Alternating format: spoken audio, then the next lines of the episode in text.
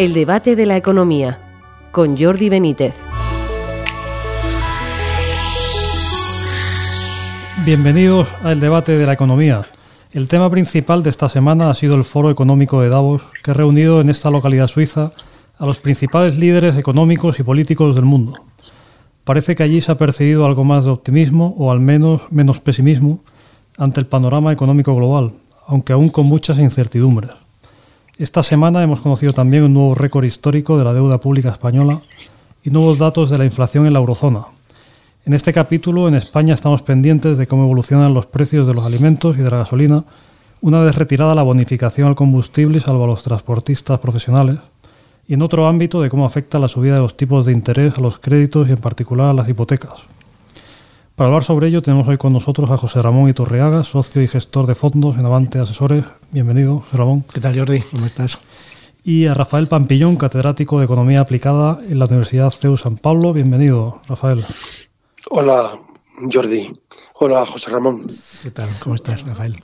Bien. Oye, eh, Rafa, en Davos ha habido una mezcla de algo, de, algo más de optimismo, parece, por un lado, y de, pero de mucha incertidumbre. ¿Cómo, cómo has visto esta cita? Bueno, eh, a mí me parece que desde que terminó la Segunda Guerra Mundial, lo que está en juego por primera vez son esos principios eh, tan importantes que eh, hemos estado viviendo incluso después después de la Guerra Fría, ¿no? que es el respeto a la dignidad humana, eh, el libre comercio y la democracia.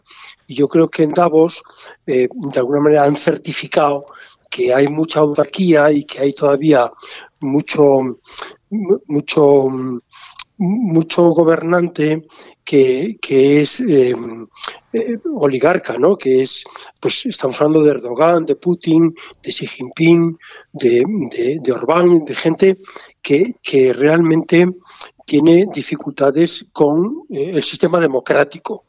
Pero luego el tema del libre comercio, yo creo que desgraciadamente hemos sido nosotros, eh, sobre todo Estados Unidos, el que junto con el presidente Putin, no, el presidente Obama, perdón, el presidente Obama y el presidente Trump pusieron eh, trabas al comercio con China, ¿no? Diciendo que como si como si tuvieran miedo a que China les pasara la proa, ¿no? Y, yo creo que se han montado ahora, y yo creo que ha quedado reflejado en Davos, un, problema de que cada vez los países se van encerrando más, de que se va aumentando el proteccionismo. Y esto es algo visible. Y, y a mí esa me parece una mala noticia. A mí me hubiera gustado más que los de Davos, como habían hecho en años anteriores, pues dieran fuerza y dieran pasos y abrieran caminos hacia el libre comercio y de refrendar la importancia de la democracia. José Ramón, ¿cómo, lo ves?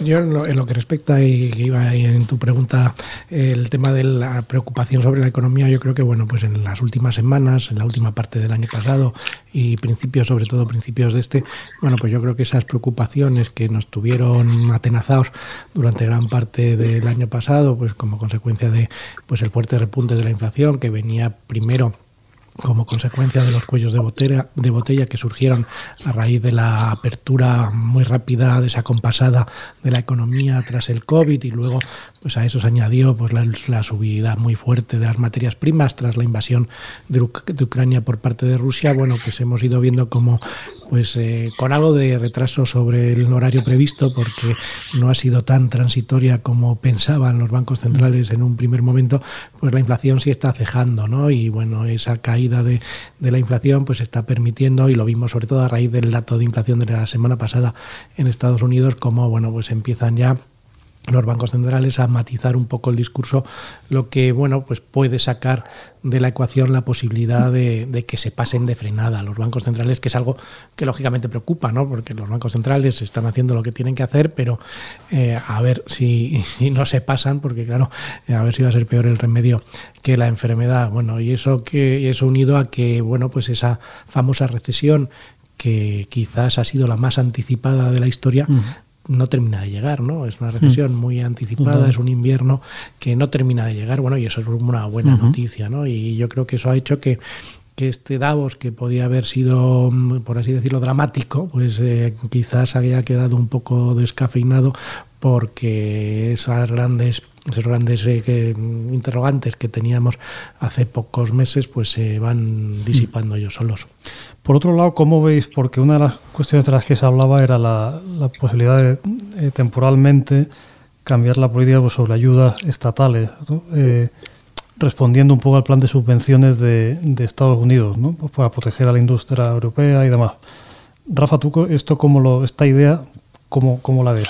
Bueno, a mí me parece que, como todo, es un arma negociadora y que no, no, es bueno subvencionar em, en, en, general, como se está haciendo, por ejemplo, en España. ¿no? Tenemos problemas muy importantes de empleo de la mano de obra, tenemos muchísimas vacantes de empresas que trabajadores y a la vez tenemos casi tres millones de desempleados que, viven pues de, ese tipo de, ayudas, ¿no? De, la renta básica, de la renta de inserción, de las prestaciones por desempleo, ¿eh? ahora se reducen los costes de las hipotecas y se aplazan, ¿eh?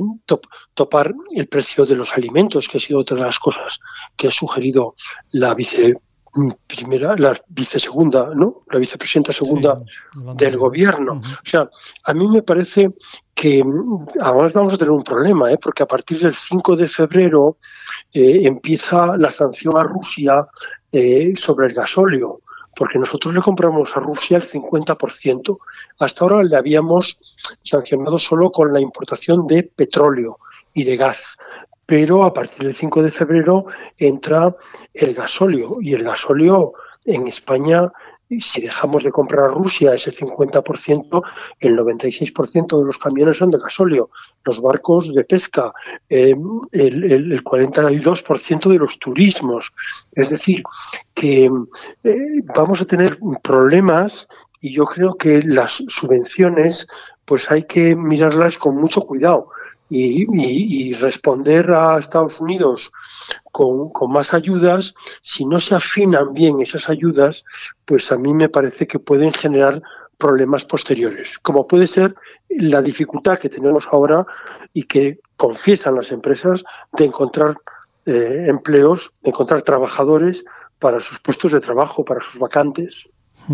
José Ramón, en un, plano más local, pues seguimos preocupados por la subida de los precios de la alimentación, ¿no? Pues estamos también pendientes de la gasolina, a ver qué pasa, cómo acaba la bonificación, Y luego, pues también hay una inquietud por los tipos de interés sobre los créditos, las hipotecas.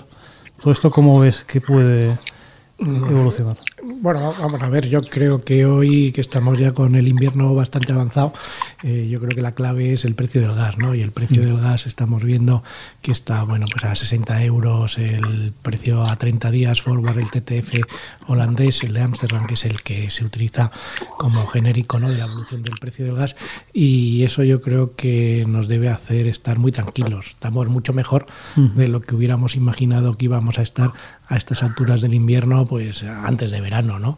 Y desde luego, pues cuando volvimos de verano en el mes de septiembre, que el precio del gas estaba por encima de 350 euros, mm.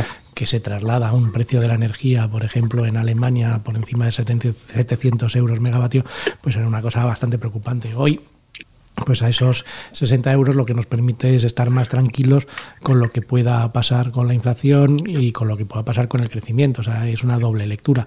Entonces, bueno, yo creo que eh, por el lado de la inflación, que ya hemos visto en España, que España, como consecuencia de haber topado precisamente ese precio de la energía por la intervención que se hizo en, toda la península ibérica, ¿no? Mm. Eh, antes de verano, pues vamos un poco por delante en la corrección de la inflación. Y lo que tú te referías, a lo que te referías de del precio de los alimentos, la inflación subyacente, pero yo creo que también va a ir detrás, o sea que también con mm. algo de retraso, pero también estamos viendo cómo el precio de las commodities alimenticias está cayendo, cómo el precio de los fertilizantes, que también va muy ligado a la evolución del precio del gas, también está cayendo y es solo cuestión de poco tiempo mm. que veamos cómo caen esos precios. Y bueno, y luego que esperemos es que, como apuntaba Philip Lane en una magnífica entrevista que le hace Martin Wolf esta semana en el Financial Times, pues eh, que van a ir eh, reaccionando los bancos centrales, o el Banco Central Europeo en este caso, en función de los datos que, van a ir viendo. O sea, yo creo que los 50 puntos básicos de subida a la próxima reunión, que es eh, el 1 de febrero, creo, eh, están ya creo que más que descontados. Eso nos llevaría el tipo de, el tipo de depósito al 2,5, que sigue siendo un tipo pues bajo para los parámetros históricos, mucho más alto de lo que ha estado estos últimos años, pero todavía a unos niveles razonables. Y luego ya iremos viendo qué pasa en la reunión de marzo en función de los datos que se van conociendo. Pero creo que hoy, con la información que tenemos en la mano, pues podemos estar mucho más tranquilos. Precisamente ha salido, eh, hoy han salido las actas de la subida de, diciembre y Rafa decían que, bueno que había eh, partidarios de, de, de, haber subido los tipos más, ¿no? 0,75. ¿Ahí te parece que está, o sea, la, GAR está actuando bien o está siendo un poco tímida a lo mejor o no? A mí me parece que está actuando bien. Creo que efectivamente eh, tiene un mandato de que la inflación debe estar alrededor del 2%. Estamos todavía lejos en la media de la zona del euro, que es donde eh, ella tiene competencias, el Banco Central eh, pues va a seguir subiendo tipos y no y probablemente pues como ha dicho José Ramón eso puede hacer daño esa subida de tipos y a finales de año quizá podamos podamos constatar ya una bajada de tipos pero yo no creo que se dejen de subir tipos al menos hasta el mes de junio eh, porque eh, la inflación sigue siendo muy alta y la subyacente pues también sigue siendo alta. Y, y todo esto en un contexto que las empresas lógicamente tienen que pagar sus créditos con tipos más altos, más caros, que este año les han subido las cotizaciones sociales, el gobierno, que hay nuevos impuestos, eh, el impuesto sobre el plástico, bueno, los impuestos ya digitales, el impuesto sobre las transacciones bancarias, ahora sobre el beneficio de las de las eléctricas y sobre eh, eh, los beneficios de, de, los bancos. A mí me parece que las empresas de la zona del euro con los costes energéticos que efectivamente están bajando, pero que todavía son costes relativamente altos, junto con todos estos em, em, gastos fiscales, estos costes fiscales, incluyendo las cuestiones sociales, lo van a tener complicado este año 2023. La subyacente, esto os pregunto a los dos, claro, eso no es lógicamente, a todo el mundo le encantaría saber cuándo va a bajar, ¿no? Pero eso, no ¿tenéis alguna percepción? De cuándo podría ser José Ramón, por ejemplo. Bueno, yo no, no, no, sé exactamente las fechas, pero yo creo que lo que vamos a ver es como con, ya lo, hay los indicadores anticipando que, anticipan el comportamiento de la subyacente, están indicando la dirección correcta. Yo lo que creo es que la inflación ha venido para quedarse. Esto también apuntaba el señor Lane en esta entrevista que recomiendo mucho a los oyentes del podcast que, que la revisen o que las lean. Y bueno, pues ha venido para quedarse, pero no a los niveles actuales, lógicamente. Yo creo que lo que tendrá es a con la subida de los sueldos y tenemos ahí una muy buena indicación en las negociaciones de los convenios colectivos, ¿no? que a cambio de no subir el 8% de la inflación del año pasado, pues lo que estamos viendo es que se están comprometiendo pues, a subidas en los próximos 2-3 años del entorno de entre el 3 y el 4, que yo creo que es hacia donde convergerá la inflación, que bueno, que es alta para lo que hemos vivido estos últimos años, pero inflaciones con las que el Banco Central va a convivir mucho más tranquilamente que, que hasta ahora. Pues ya para acabar, aprovechando que tenemos aquí a José Ramón, el, el plano de la inversión para particulares, más bien, bueno, se está hablando últimamente de las letras del Tesoro, que está en un 3%, es el nivel más alto desde 2012. No sé, es una posibilidad que se, que se lanza por ahí a veces en los medios. ¿no? ahora mismo donde ves, para los que nos oyen, recomendaciones yo, creo que, que, la subida esta de tipos de interés eh, es un cambio de paradigma, un cambio de paradigma de lo que hemos vivido estos últimos años. Estos últimos años, en un entorno de tipos de interés extraordinariamente bajos, bueno, pues la renta fija, con las letras del tesoro incluidas, pues habían perdido todo, todo su atractivo, ¿no? Ahora, bueno, pues vuelven a ser un activo invertible y yo creo que viendo lo que están pagando los bancos por los depósitos, desde luego que para el activo sin riesgo un 3% que te está dando la letra del tesoro, pues yo creo que es una, una, una, una opción muy interesante. Y en el la renta variable lo que estamos viendo es que esta subida de tipos de interés, y ya lo, intuimos el año pasado y este año en el arranque que estamos viendo, que en donde la bolsa española, pues eh, con otras bolsas meridionales europeas están haciendo lo mejor, pues lo que está ese, ese, ese, este, este nuevo paradigma se está traduciendo en lo que los anglosajones llaman gran rotación, que es salir de aquellas acciones más tecnológicas, más de crecimiento, que era lo que por cierto, lo había hecho muy bien estos últimos años, hacia acciones, más de la economía real.